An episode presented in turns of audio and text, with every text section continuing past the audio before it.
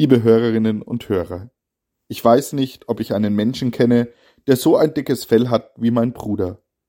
Während ich als Kind schon oft peinlich darauf achtete und es manchmal immer noch tue, wie mich vor allem meine Außenwelt wahrnimmt, ertrug es mein Bruder mit wunderbarem Gleichmut, wenn andere Leute über ihn redeten oder sich über ihn lustig machen wollten. Doch es gab ein was, da konnte auch mein Bruder beleidigt sein.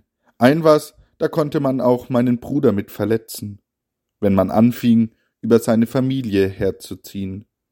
Wenn ich, sein kleiner Bruder, mit schiefen Blicken bedacht wurde, wenn sich über mich und mein Verhalten lustig gemacht wurde. Ganz schön empfindsam, wenn es über deine Familie geht, sagten die einen. Was für eine wundervolle Geborgenheit war es im Gegensatz dafür für mich.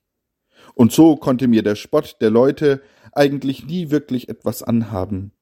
Denn jede Lästerei der Leute, jede Geringschätzung führte in Wirklichkeit ja nur zu einem, einem wunderbaren Liebesbeweis von meinem Bruder. So spricht der Herr Zebaoth, wer euch antastet, der tastet meinen Augapfel an. So verkündet der Prophet Zachariah in der heutigen Tageslosung dieses Eintreten Gottes für sein erwähltes Volk. Eine besonders empfindsame Stelle, das wählt dieser Prophetenspruch mit dem Augapfel aus und deutet damit doch in Wirklichkeit vor allem auf eines hin, den wunderbaren Liebesbeweis Gottes für seine Menschen. Einen gesegneten Tag wünscht Ihnen Ihr Pfarrer Jakob Neunhöfer aus dem Ehegrund.